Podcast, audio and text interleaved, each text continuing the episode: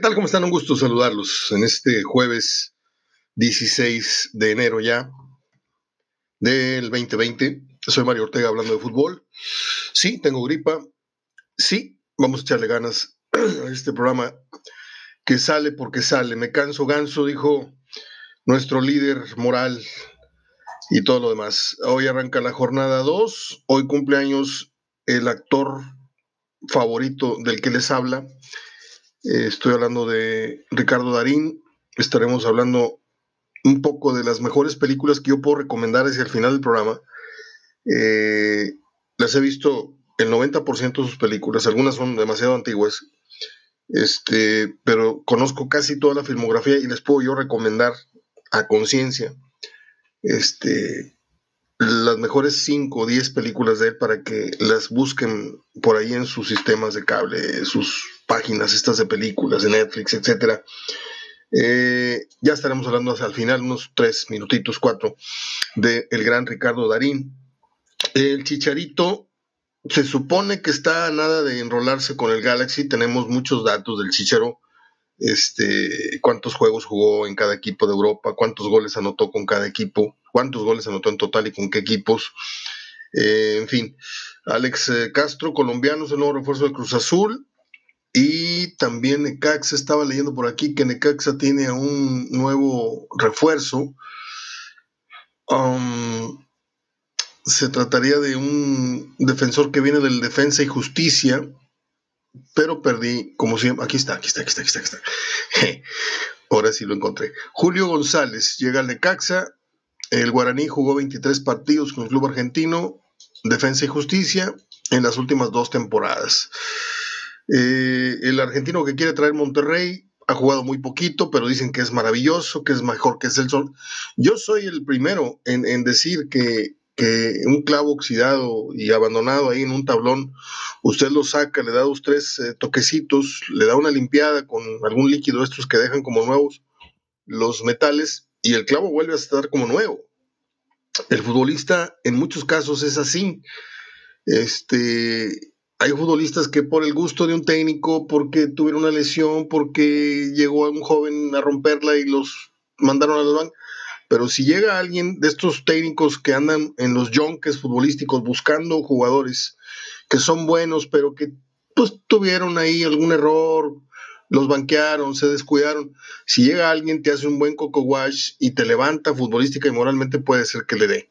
Así han, así han venido muchos jugadores aquí a México y a Monterrey y a Tigres que no han venido ni como remotamente figuras al fútbol eh, mexicano y se han ido aquí como reyes, se han ido tapizados de dinero porque, pues, eh, por ponerle un ejemplo, Bahía, Bahía era, un, era el futbolista número 3890 que uno hubiera volteado a ver siendo scout y Monterrey lo trajo, pues es un jugador de piernas largas, veloz, es un físico realmente deplorable el de Bahía, lo quiero mucho, pero parecía ropa en gancho, o sea, el tipo de hombros muy cortos, este, y vea lo que hizo, hay que recordar lo que hizo Bahía. Eh, en fin, los misterios del fútbol siempre serán muy interesantes, no, no, no hay ecuaciones, no hay recetas, no hay fórmulas exactas para decir, traigo a este, este va a funcionar. A veces traes al crack y te sale vividor como aquel Costadinov. A veces traes este, al, sin nombre y te sale figura aquí en México, mm, como muchos, ¿eh? Muchos. No me atrevería a decir Caviño, no me atrevería a decir Cardoso porque eh, ya tenían su nombrecito en sus respectivos países, pero ha habido otros, ha habido otros jugadores que sí han destacado mucho eh, no teniendo un gran cartel, repito, en sus lugares de origen. Eh, hoy arranca la jornada 2 con el partido de Bravos contra Pumas. Tengo entendido que el juego es a las, ah, déjeme ver, a las, oh, dice aquí, 9.15.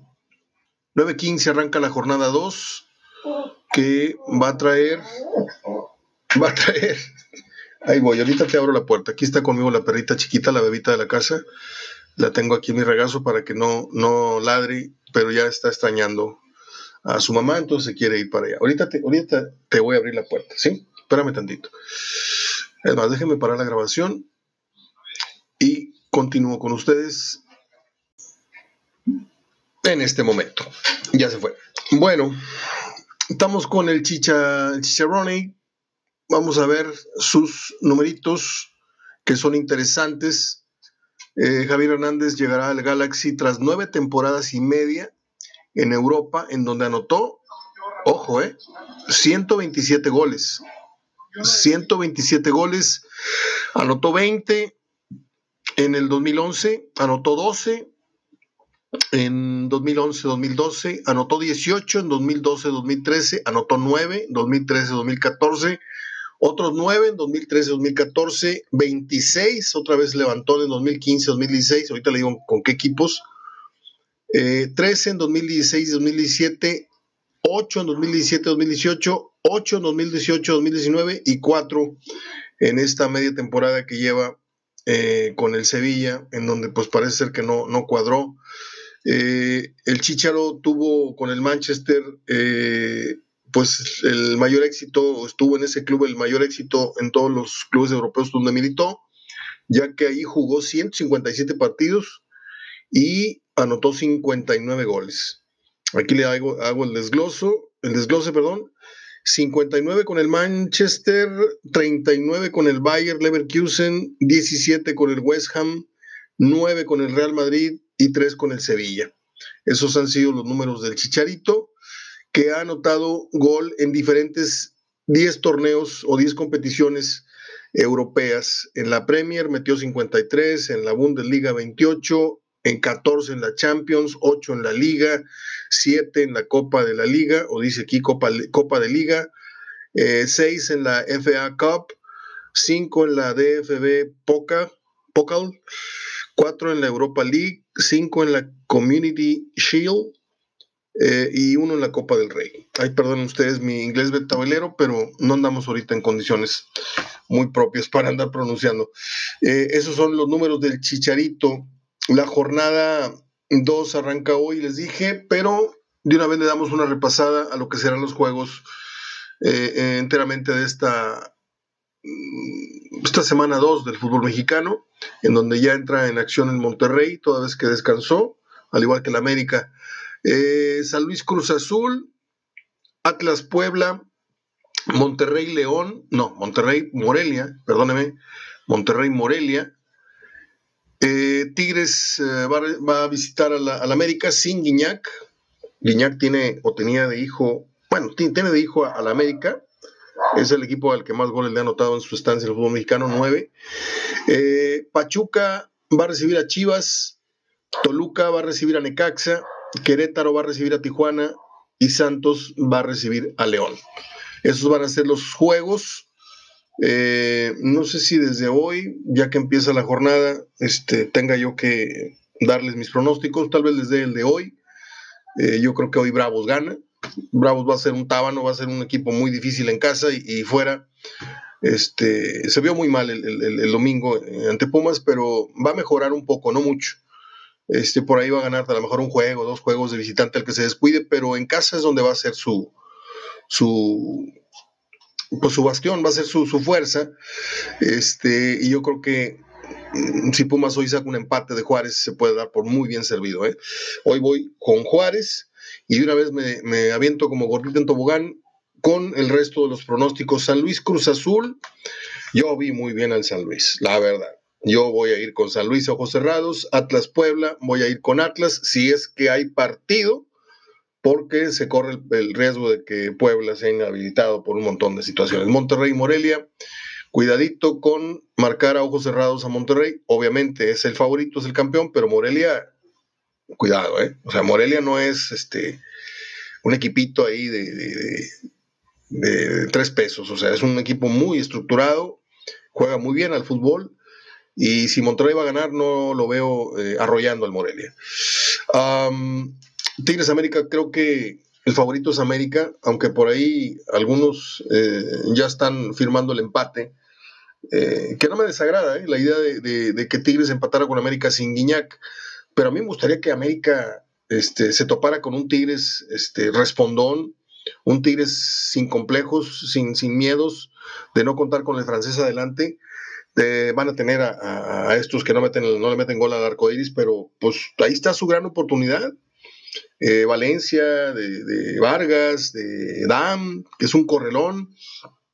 Eh, pueden darle una sorpresa a la América si quisieran, ¿sí? Pero si ya vas pensando en que no, pues no va nuestro crack, este, nos van a dar una, desde ahí ya van perdiendo. Yo, yo voy a ir con el América, pero en el corazón, desde mi corazón, le deseo a Tigres que no regrese con las manos vacías. Ya con eso dije todo. Y sí, a veces soy muy, muy localista en los comentarios, pretendo no serlo, porque si me voy a secas, este, van a decir, no, pues es que le tienes tirre a Tigres, es que no nos quieres, es que tú nada más Monterrey. No me han entendido. Algunos de veras, de veras, hasta los más cercanos amigos, familiares, no han entendido cuál es realmente mi, esencia, mi filosofía como periodista. Pero bueno, que piensen lo que quieran. Pachuca, Guadalajara. Mmm, Qué difícil, qué difícil, pero bueno, voy a ir con Chivas, ándale. Voy a ir con Guadalajara, que se vio muy sueltito, muy, muy, muy movidito. Eh, aunque sé que Pachuca debería ser marcado favorito de entrada. Pero bueno, vamos a ir con Guadalajara a ver si, si confirma un, buen arranque, ligando su triunfo número 2. Toluca contra Necaxa. Mm, Toluca ganó. Eh, y pues nada más, ¿eh? porque le ganó a, a, Morelia como que de bamba por un error defensivo, un, error pues que, cuesta el gol, groseramente, pero Morelia les apedreó el rancho mm, visiblemente. Yo creo que Toluca Necaxa, voy a ir con Toluca, en lo que le ponemos atención al nuevo Necaxa. Querétaro con Tijuana, voy a ir, híjole, qué interesante este juego. Tijuana tuvo grandes números estadísticos eh, gran posesión. Estaba leyendo por ahí algunas eh, cifras. No soy muy amante de meterme esas páginas, pero estaba viendo yo este, tiros y, posesión y esto y lo otro. Y Tijuana, este, pues eh, a pesar de que, de que perdió, creo que, perdió o ganó, no me acuerdo. Este, ganó, ganó, le ganó a Santos, sí, estoy bien. Le ganó a Santos, pero Querétaro yo no sé si esta es la temporada en la que Bucetich eh, termina por alcanzar lo mejor que pueda, el tope, o yo no sé si en la temporada que va a reventar Buce, la verdad no es muy agradable el comentario, pero este, yo me, me, resisto a pensar que Querétaro es un equipo que llegó para meter los dedos en la puerta y decir, aquí estoy ya como un permanente aspirante a liguilla y por qué no al título. Todavía no me da esa sensación este, ojalá y me dé dos cachetadas Bucetich, al que aprecio y quiero muchísimo, y estuvo con nosotros como colaborador en la mesa de Hablando de Fútbol por lo tuvimos ahí mientras le habló el Monterrey para ser campeón, imagínense. Este, voy con Querétaro, aunque esto me huele empate, y Santos León, eh, voy a ir con Santos, aunque huele empate. En Ventanilla, no, mejor no les digo que voy a jugar en Ventanilla, porque ni juegan ustedes.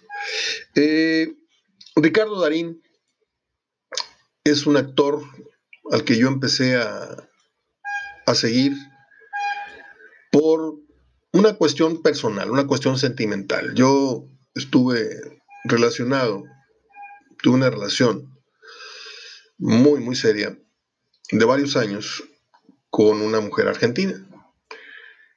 Y luego con otra mujer argentina, y luego con otra mujer argentina. Yo, yo andaba muy, muy pegado con Argentina.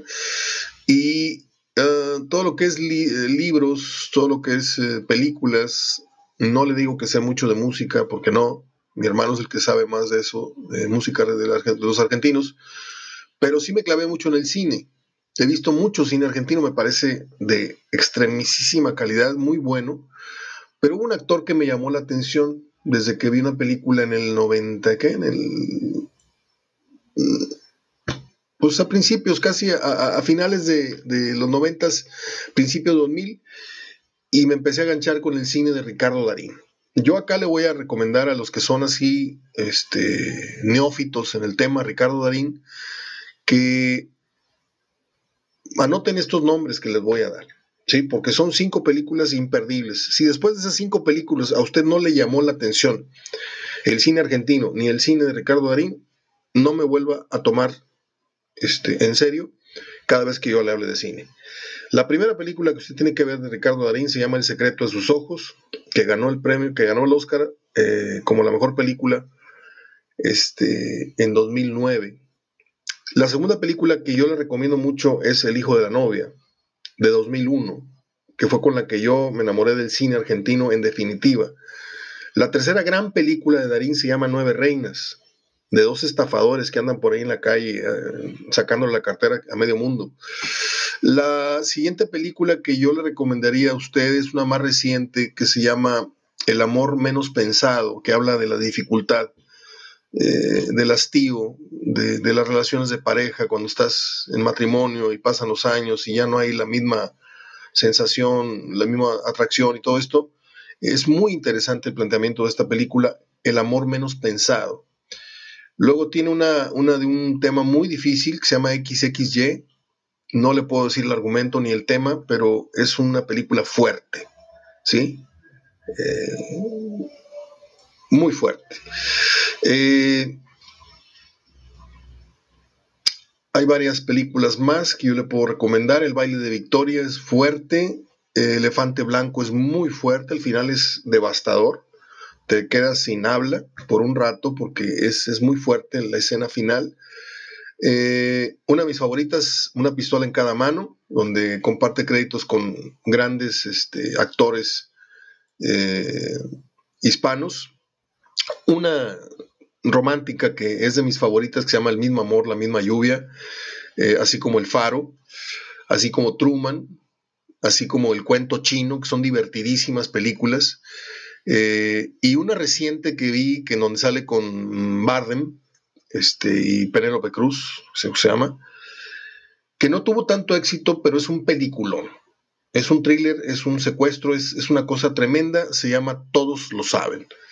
Algunas las puedes encontrar usted en Cuevana, otras va a encontrar en Netflix y otras las va a encontrar en donde no sé, en, la cajita de películas ahí de Soriana. Cualquier película de Darín que yo le haya mencionado, y le puedo decir las 25 que tengo en la, cabeza. ¿eh? La última se llama La Odisea de los Giles, que no se, no se ha estrenado aquí en, en México.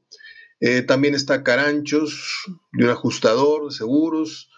Eh, hay muchas, muchas opciones para conocer a Darín, pero no puede usted por nada, pero por nada del mundo, dejar de ver el secreto de sus ojos, el hijo de la novia, nueve reinas, relatos salvajes, en donde salen una de las cuatro o cinco historias que, conforman la película, el amor eh, menos pensado, cordillera, séptimo piso, no, no, no, no, no, de veras, de veras, usted puede programarse un gran maratón y, y me lo va a agradecer porque es un cine muy diferente al cine mexicano, pero muy diferente y no es malinchismo, simplemente decirle que allá hay un criterio, hay una, hay una forma de estructurar las historias. Eh, técnicamente a lo mejor son iguales, no sé, pero el argumento, ese es el, el, el, que llama la atención del cine argentino, además de las grandes actuaciones. Soy Mario Ortega, les hablé de fútbol y al final les dije que les tenía esta esta cerecita en el pastel, que es hablar del el cumpleaños 63 de Ricardo Darín.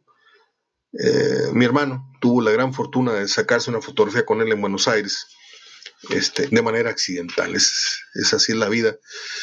Eh, yo le he escrito varias veces, no me ha contestado, pero algún día me va a contestar, porque le he hecho algunas críticas que yo sé que le han llegado, porque le he hecho algunos comentarios que no me han agradado mucho de una o dos películas, que no voy a decir cuáles, pero este, ahí se las dejo. Eh, bueno, pues nos aprestamos a ver el Pumas visitando a los Bravos. No sé qué tanto le pegue o no le pegue eh, el chicle a la, federación abriendo fútbol. Me extiendo porque veo que todavía tengo una buena cantidad de minutos para, para hablarles.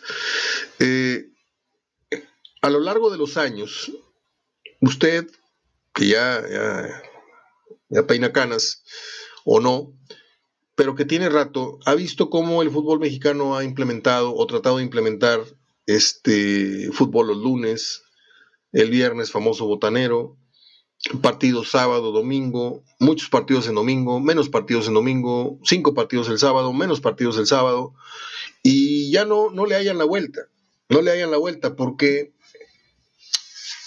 hay una cortina de humo que el fútbol regiomontano y otras dos plazas crean eh, una sensación de bonanza, una sensación de que todos nos queremos arrebatar el boleto para... No es así.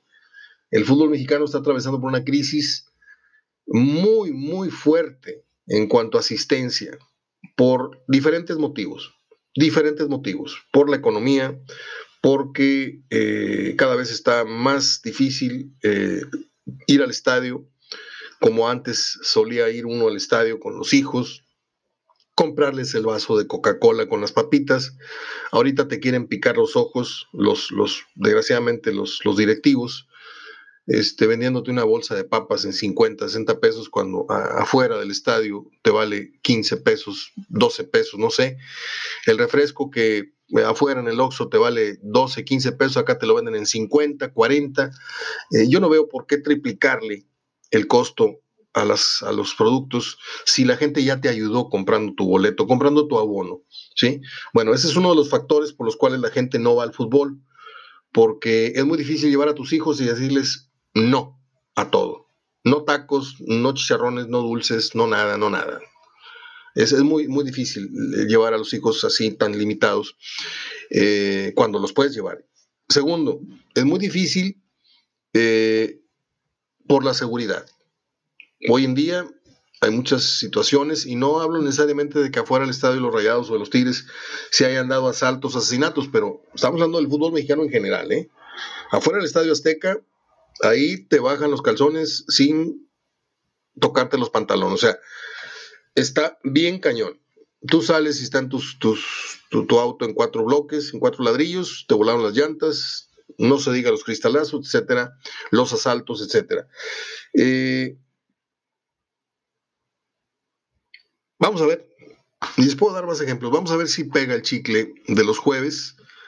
Eh, a ver si la gente se sienta a ver fútbol.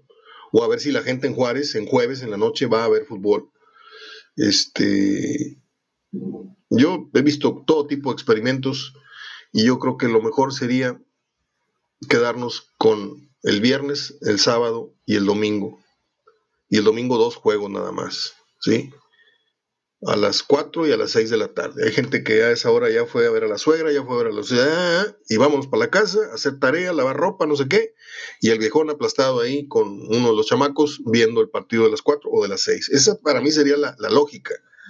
Pero bueno, le están tratando de buscar a esta solución a esta crisis de asistencia. Pero el día que el fútbol, el día que el aficionado al fútbol se faje bien, se faje bien, como algunos lo están haciendo a nivel local, y diga, yo quiero mucho a mi equipo, pero no puedo seguir pagando estos precios, se están burlando de mí en la taquilla y se están burlando de mí adentro del estadio. ¿Sí? O sea, no todos somos hijos de papi, no todos nacimos en, en tercera base, no todos nacimos con pañales de sea. O sea, hay que tener criterio. Y esto es para futuro. Estamos futureando, me estoy adelantando. Va a llegar un día en que así como hay un tope salarial así en la NFL, va a tener que haber un tope salarial, un tope de lo que usted me diga, para que en los estadios se permee eh, una lista de costos. ¿sí? La federación tiene que, regir eso. Ya no puede, cada, cada estadio no puede cobrar lo que le dé la gana. Es ilógico. Si todos forman parte de un sistema, todos forman parte de una sociedad, oye, pues vámonos, vámonos parejos, ¿no? Es lo que yo. Oye, Mario, ¿cómo dices eso si Rayados tiene el estadio más caro? Pues vámonos a proporciones, pero tampoco se disparen los precios. ¿Sí? si el, si el, el, boleto en, Atlas o un boleto en Bravos te vale 100, 150 pesos, pues está bien. Vamos a poner el más caro acá en 300, 350. Pero no me pongas un juego de fútbol en 900 pesos. O sea, luego, luego no se quejen por qué la gente deja de ir al fútbol. Abrazo de gol hasta mañana. Soy Mario Ortega hablando de fútbol.